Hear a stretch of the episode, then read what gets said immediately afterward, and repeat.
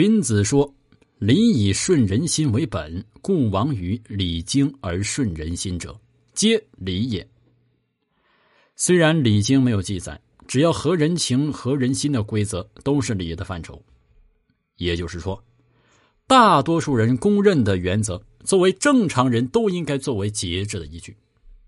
而《易经》中提出“节以制度，非礼弗履”，说国家要用好的制度管理社会，做人要以好的制度自我节制。对于帝王和领导者来说，节制的重点呢，不是伤民财，不是害民，啊，天之生民，非为君也；天之利君，以为民也。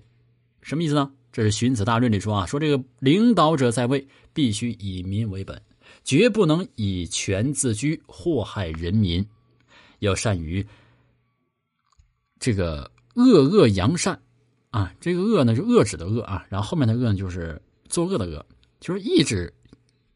恶恶扬善，顺天修命，啊，就是克制邪恶的坏德行，爱发脾气、自以为是的坏习惯。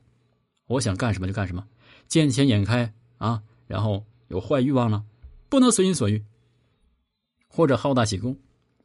要严守制度，决策无望，不乱收乱支，加重人民负担，让人民无法生存。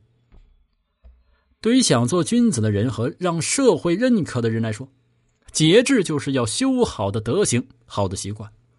如果诚信而不虚伪，多做好事，少做坏事，不要名誉，什么意思啊？就是自鸣得意，沉溺于安乐的恶习，不求上进。要慎言语，节饮食，啊，不乱说话，注意生活方式。即使细小的问题，如果有失形象，也不可忽视。